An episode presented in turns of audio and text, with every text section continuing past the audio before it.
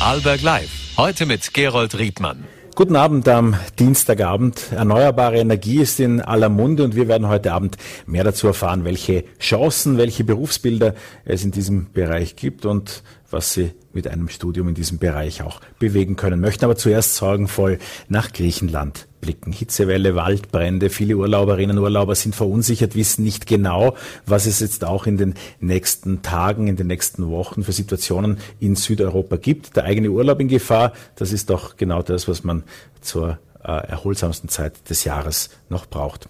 Was kann man tun? Welche rechtlichen Grundlagen gibt es? Das erfahren wir heute von Vorarlbergs oberster Konsumentenschützerin sozusagen. Ich freue mich, dass Dr. Karin Hinteregger bei uns im Studio ist von der Arbeiterkammer Vorarlberg. Einen schönen guten Abend, Frau Dr. Hinteregger.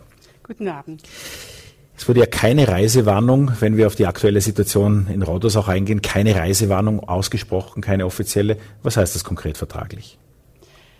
Naja, bei einer Reisewarnung wäre es klar, dass man ein entsprechendes Rücktrittsrecht hat. Jetzt bei diesen Waldbränden muss man äh, den Einzelfall sozusagen anschauen.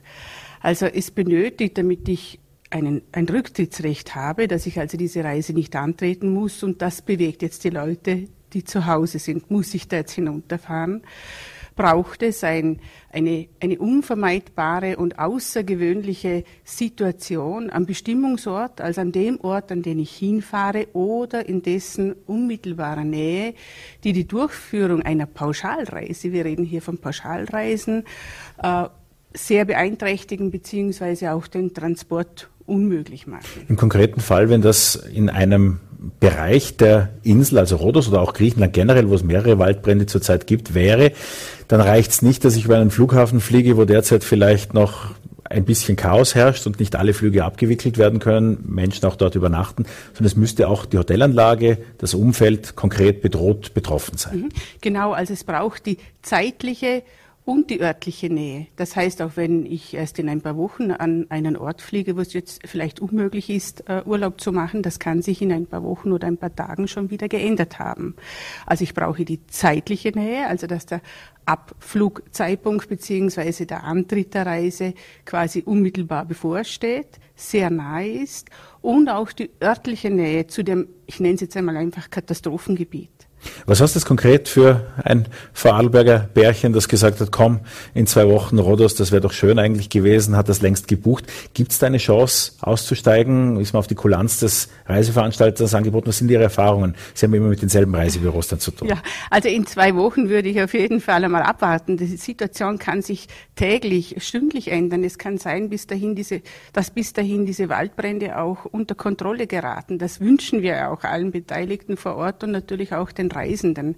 Äh, wenn die Situation dann äh, von den Behörden beziehungsweise in dem Fall von den Feuerwehrleuten äh, im Griff ist, dann sind nicht mehr so viele Gebiete betroffen. Da muss man genau schauen, ist man wirklich an seinem Reiseort entsprechend beeinträchtigt, dass eben auch dort solche unvermeidbaren und außergewöhnlichen Umstände herrschen, die es sehr beeinträchtigen, dass ich meine Pauschalreise durchführen kann. Es ist ja im Moment vor allem der Süden der Insel betroffen und im Norden, ich bin natürlich nicht vor Ort und kann jetzt nicht genau beurteilen, wie jetzt stündlich oder jetzt im Moment diese Lage ist, aber es kann sein, äh, dass man da sehr genau unterscheiden muss. Es gibt da eine Entscheidung des OGH, die ganz klar besagt, wenn ein Waldbrand in 60 Kilometer Nähe ist, dann reicht es nicht für einen Rücktritt. Also Rauchschwaden allein reichen nicht für einen Rücktritt. Rauchschwaden alleine, das kommt dann auch darauf an. Rauchschwaden können natürlich unter Umständen meinen Urlaub beeinträchtigen. Das heißt unter Umständen, aber wie gesagt, ist immer eine Einzelfallentscheidung. Aber ich kann jetzt natürlich nur generell dazu sprechen. Äh, Rauchschwaden könnte heißen, wenn ich Brandgeruch wahrnehme an meinem Urlaubsort, dass ich dann einen Preisminderungsanspruch habe.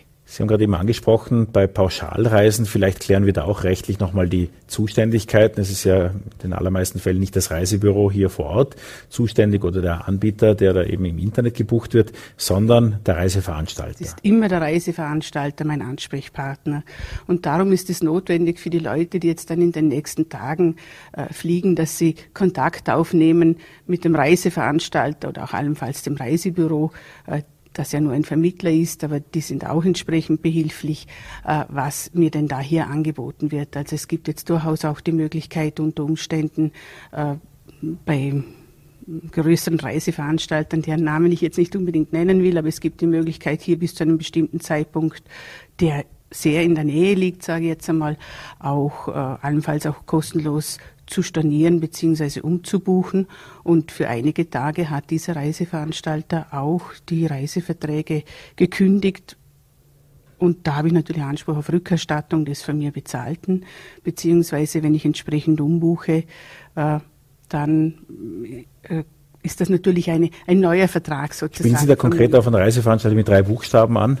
Genau. Weil TUI hat ja 39.000 äh, Urlauber aktuell äh, in äh, oder auf Rhodos. Äh, was ist denn für Menschen, die jetzt unterwegs sind, die das gegebenenfalls auch aus dem Urlaubsort anrufen und sich unsicher sind, welche Rechte sie haben? Ja, da ist es eigentlich äh, relativ einfach. Auf gut Deutsch, der Reiseveranstalter ist dafür verantwortlich. Ich sage es jetzt einmal pauschal, dass es mir gut geht. Das heißt, dass ich entsprechend evakuiert werde, dass ich eine Ersatzunterkunft erhalte, äh, gegebenenfalls, wenn das alles unmöglich wäre, sage ich jetzt einmal, und mir die, es mir unzumutbar ist, den Urlaub weiter fortzuführen, dass sie mich auch entsprechend zurückbringen. Sind Sie in Feldkirch schon mit aktuellen Fällen jetzt aus äh, dieser Woche konfrontiert oder sind das üblicherweise Themen, die erst hinterher kommen, wenn es dann wirklich ums Geld geht? Äh, es kann schon sein, dass im Nachhinein noch das eine oder andere kommt, dass es dann da ums Geld geht, aber es ist relativ ruhig.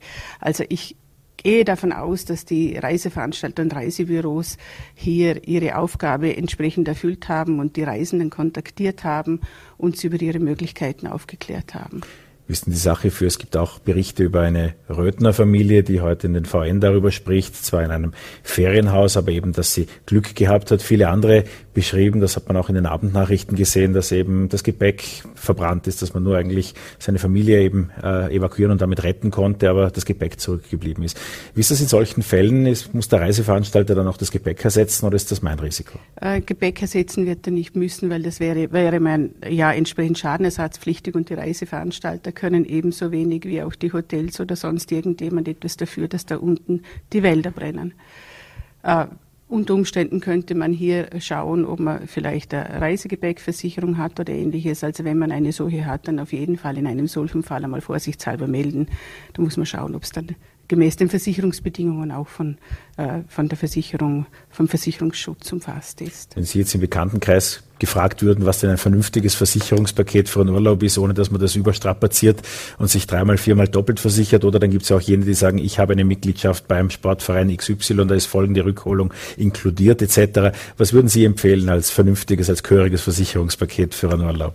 Das ist natürlich immer schwierig. Man, man wäre froh um jede Versicherung, äh, wenn man irgendeinen Schadensfall hat. Aber grundsätzlich empfehle ich schon eine Reisestornoversicherung, weil krank werden kann ein jeder oder dass sonstige Umstände auftreten. Und dann muss man natürlich schauen, äh, ob man nicht vielleicht auch irgendwo doppelt und dreifach versichert ist, sei es über Kreditkarten ist man ja auch sehr oft entsprechend versichert für die Reise. Und wenn man natürlich in entsprechende Gebiete äh, reist, wo es keinen entsprechenden Krankenversicherungsschutz gibt, ist es auch sehr wichtig zu schauen, dass man entsprechende Krankenversicherung hat, also USA oder ähnliches. Alles, was wir jetzt besprochen haben, gilt für pauschal. Reisen sozusagen. Und dann gibt es ja auch die Möglichkeit, sich auf Booking.com noch einen Flug zu schießen, mhm. äh, auf Airbnb eine Unterkunft äh, zu buchen. Wie sieht's äh, bei solchen Reisekombinationen aus? Also in solchen Fällen sind Individualreisende ganz klar auf der Verliererseite, sage ich jetzt einmal, oder auf der schlechteren Seite. Die haben niemanden, der sich um sie kümmern muss. Äh, wie gesagt, bei einer Pauschalreise ist der Reiseveranstalter verantwortlich. Äh, wenn ich da am Flughafen strande und es gibt keinen Rückflug, ist der sogar dafür verantwortlich, dass ich dann weit, bis zu weiteren äh, drei Übernachtungen in einem Hotel bekomme. Also der hat schon eine gewisse Beistandspflicht, nennt man das auch, beziehungsweise aus dem Vertrag heraus und natürlich auch gesetzlich entsprechende Verpflichtungen mir gegenüber. Individualreisende sind auf sich selbst gestellt. Die müssen jetzt selber schauen, wie sie allenfalls wieder einen Rückflug buchen können, äh, beziehungsweise ein wenn ihre Unterkunft unbewohnbar ist, jetzt aufgrund, sei das Brandgeruch oder weil wirklich die Flammen näher kommen und sie evakuiert werden mussten, die müssen selber schauen, äh, wie sie eine Unterkunft bekommen. Bei den Pauschalreisenden ist der Reiseveranstalter ganz klar dafür verantwortlich, dass hier auch entsprechend für eine Unterkunft gesorgt wird und gegebenenfalls für einen Heimflug oder dass die Reise an einem anderen Ort entsprechend fortgesetzt werden kann, sprich, dass ich an einer anderen Unterkunft meine Pauschalreise einfach äh, zu Ende bringen kann, dass ich halt in einem anderen Hotel untergebracht werde. Die Corona-Pandemie hat ja gerade auch was Flüge betrifft eine gewisse Flexibilität zum Umbuchen gebracht, äh, die durchaus bis heute auch erhalten ist. Gibt es auch im Reisemarkt Veränderungen, die jetzt nach der Pandemie anders sind als vorher?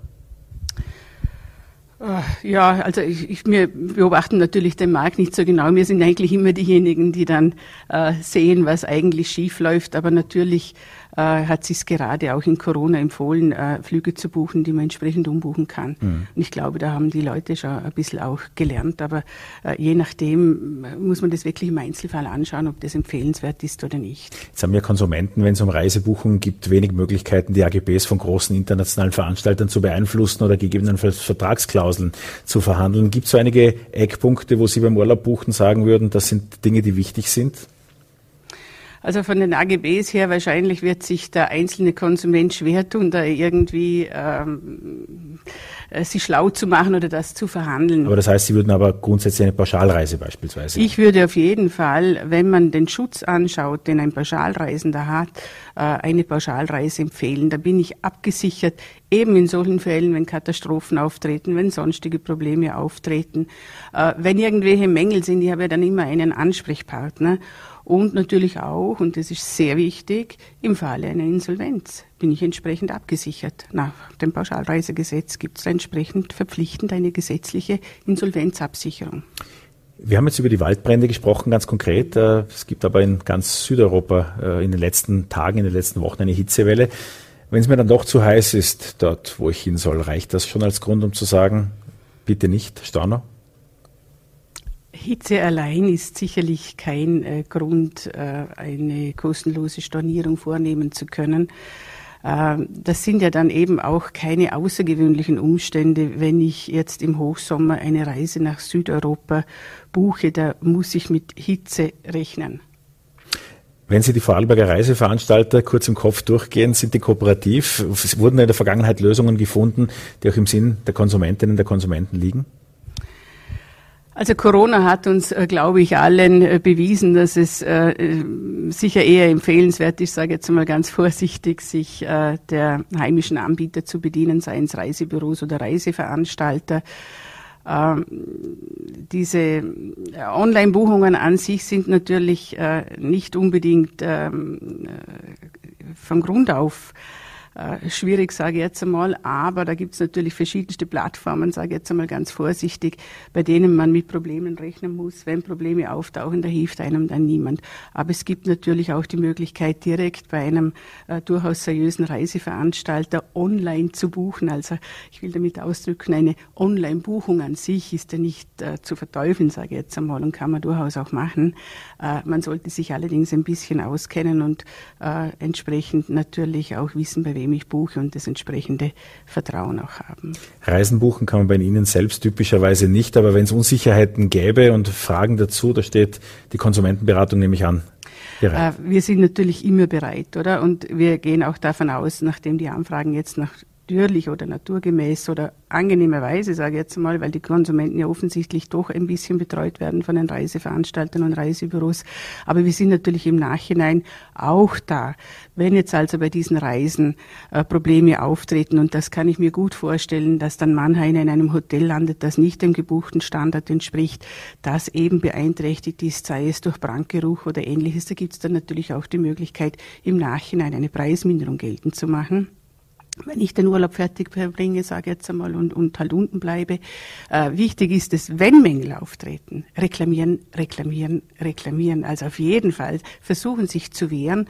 Und wenn meiner Reklamation halt dann nicht Folge gegeben wird und ich äh, irgendwo anders untergebracht werde oder besser untergebracht werde oder wie auch immer, äh, was vielleicht in so einer Notsituation, wie es jetzt äh, in diesen Gebieten herrscht, naturgemäß vielleicht unter Umständen der Fall sein wird, äh, dann auf jeden Fall die Situation vor Ort dokumentieren. Also sich bestätigen lassen von der Reiseleitung, dass nachstehende Mängel gesperrte Strände und ähnliches äh, vorhanden waren. Dann auch, wie gesagt, versuchen Abhilfe zu bekommen, Fotos machen, äh, Adressen von Mitreisenden, halt, dass ich dann auch in der Lage bin, das entsprechend zu beweisen. Auch wenn ich meine, dass mir ein Rücktrittsrecht zusteht, da bitte auch entsprechend dokumentieren, äh, wie dann die Lage war zu dem Zeitpunkt, als ich den Rücktritt erklärt habe, weil da bin ich dann allenfalls auch in der Beweispflicht. Also Medieninformationen, ähm, soll es irgendwann einmal eine Reisewarnung geben, Reisewarnung oder Screenshots machen oder wie auch immer.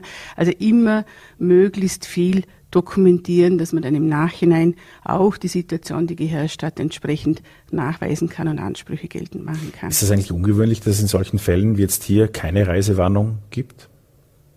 Na, hm, na, das, äh, Reisewarnungen sind an sich äh, nicht unbedingt für Waldbrände äh, in, in, in einem relativ beschränkten Ausmaß, sage ich jetzt einmal, vorhanden. Ist, wenn, wenn entsprechende politische Unruhen wären, äh, dann werden manchmal Reisewarnungen ausgesprochen, aber es ist nicht unbedingt Voraussetzung für ein kostenloses Rücktrittsrecht, dass eine Reisewarnung besteht.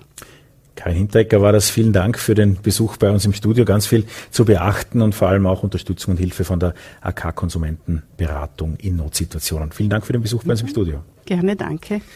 Ja, nachhaltige Energie ist ein Thema, das äh, viele beschäftigt, politisch wie auch äh, wirtschaftlich, äh, welche Chancen sich bieten, aber auch, wo es eben die Arbeitskräfte der Zukunft dann eben gibt. An der Fachhochschule gibt es die Möglichkeit, sich der nachhaltigen Energie im Rahmen auch eines Masterstudiengangs zu widmen. Und ich freue mich sehr, dass die Studiengangsleiterinnen heute Abend bei uns sind, Babette Hebenstreit und Anna Knorr. Einen schönen guten Abend. Guten Abend. Guten Abend. Green Tech, also die grüne Wirtschaft sozusagen, ein absoluter Wachstumsbereich. Tut Vorarlberg da genug im Moment? Also auf jeden Fall spüren wir, dass die Motivation viel größer ist. Also ich bin seit 2008 an der Fachhochschule und äh, wir haben viel mehr Anfragen von Firmen, viel mehr Firmen, die kommen und sagen, wir wollen kooperieren, was können wir tun. Insofern, es gibt viel Motivation. Was fehlt, ist jetzt natürlich die Schritte zu gehen Richtung Umsetzung. Frau Knau, wie dynamisch ist das Feld denn derzeit? Wie erleben Sie Wachstumsraten? Mancher einer weiß, dass Bachmann Electronics auch ein Partnerbetrieb äh, der Fachhochschule mit, mit Steuerungstechnik in sehr vielen Windrädern, Windrädern äh, als Weltmarktführer vertreten ist. Wie, wie dynamisch erleben Sie das Umfeld in der Industrie in Vorarlberg? Ich finde es sehr dynamisch. Es bewegt sich im Moment einfach wirklich viel. Also wir sehen es auch an der Vielzahl der Studierenden, die aus vielen verschiedenen Bereichen zu uns kommen. Teilweise Leute, die davor Biologie studiert haben, die jetzt in diesen Bereich einsteigen wollen, nachhaltige Energiesysteme in einem technischen, ähm, in der technischen äh, Unternehmen arbeiten wollen. Und sie kommen wirklich ähm, von überall her und gehen dann auch wieder überall hin innerhalb von Vorarlberg und der Region, der größeren Regionen. Es ist echt eine spannende Zeit, in dem Bereich zu arbeiten. Ihren Studiengang schließt man ja als Master für Engineering, also für nachhaltige Energiesysteme, dann eben ab. Worin konkret sind die Absolventinnen, die Absolventen dann die Profis? Ja, was uns immer eigentlich ganz wichtig ist, ist, wie der Name auch schon sagt, ähm, nachhaltige Energiesysteme. Es geht ums Systemdenken. Das ist für uns immer ein wichtiger Punkt, weil wir uns durch die ganze Energiekette durcharbeiten im Studi Studiengang, natürlich mit Fokus auf den verschiedenen einzelnen Technologien, die es gibt in dem Bereich. Aber das Wichtige ist eigentlich das, das Zusammenspiel dieser Technologien um ein effizientes, nachhaltiges Energiesystem gestalten zu können.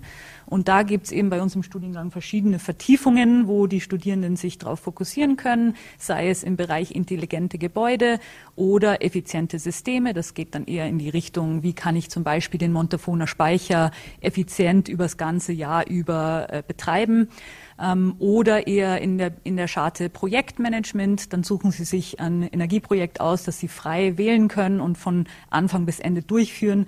Da kommen dann immer ganz spannende Sachen bei raus.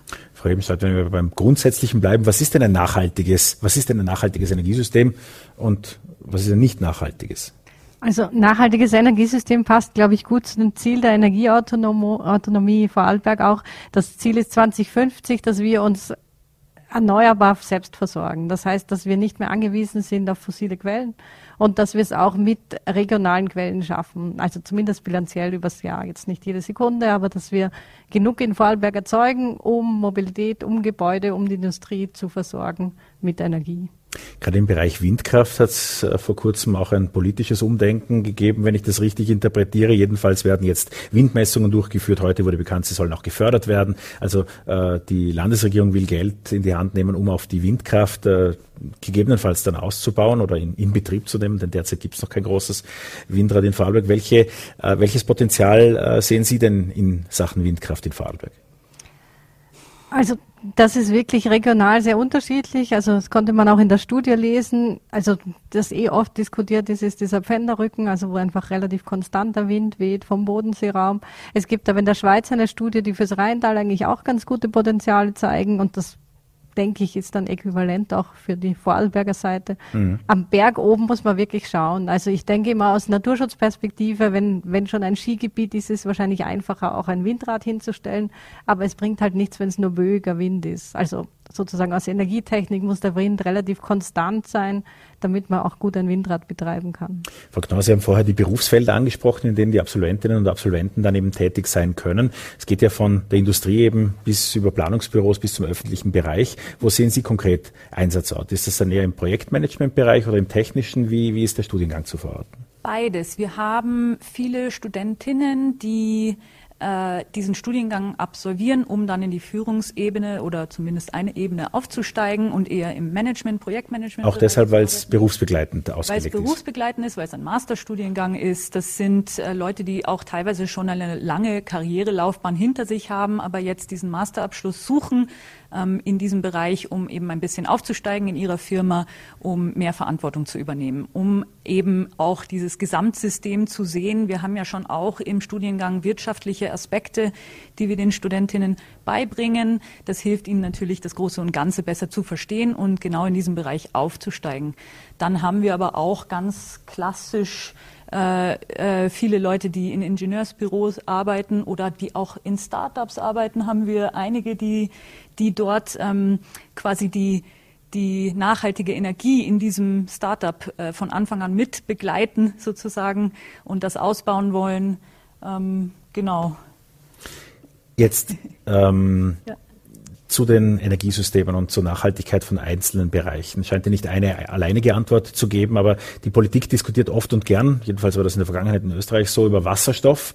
Ähm, welche Bereiche und welche Chancen sehen Sie? Wird es da eine Technologie geben, die alles dominiert oder ist ein Mix aus den nun angesprochenen Maßnahmen? Also was ich jedenfalls, Entschuldigung, willst du zuerst? Nein. Was ich jedenfalls denke, ist, wir brauchen irgendeinen chemischen Energieträger. Also es ist einfach super praktisch. Er hat eine hohe Energiedichte, es lässt sich einfach in den Tank füllen. Welcher Energieträger das sein wird, ich glaube, das wird sich erst herausstellen. Also da müssten wir in die Zukunft schauen. Wir haben halt jetzt wieder einen Wasserstoffhype. Ich bin im ersten Wasserstoffhype, habe ich studiert, dann gab es ein Loch, jetzt ist halt wieder einer. Ich denke, wichtig ist, dass wir es sinnvoll einsetzen. Das ist das Hauptthema, das wir im Studium versuchen. Das Reizvolle am Wasserstoff ist ja, dass die bisherige Struktur oft, also die Tankstelleninfrastruktur, die Pipelines, die könnten ja größtenteils genutzt werden. Aber es geht halt relativ viel Energie auch in der Umwandlung drauf. Genau, es geht viel verloren am Weg. Da sind wir von der Technologie einfach, glaube ich, noch nicht ganz so weit, dass es wirklich also ausreichend sinnvoll ist, nur mit Wasserstoff zu arbeiten. Aber ich denke, das Potenzial ist da. Ich habe ähm, tatsächlich auch mal ein Wasserstoffauto fahren dürfen und das hat wirklich viele Vorteile gegenüber auch äh, der E-Mobilität. Sie beide repräsentieren diesen sehr technischen Bereich auch an der Fachhochschule. Wie sieht es denn da äh, in Sachen Mädchen und jungen Frauen und der Begeisterung für die sogenannten MINT-Fächer und für den technischen Bereich aus? Ja, das ist natürlich ein wichtiges Thema für uns beide als Frauen in der Technik. Wir sind natürlich nach wie vor in der Unterzahl. Aber ich muss dazu sagen, ich finde, es ist gerade einfach eine ganz tolle Zeit, als Frau in der Technik zu arbeiten. Äh, warum? Weil Männer und Frauen einfach unterschiedlich denken.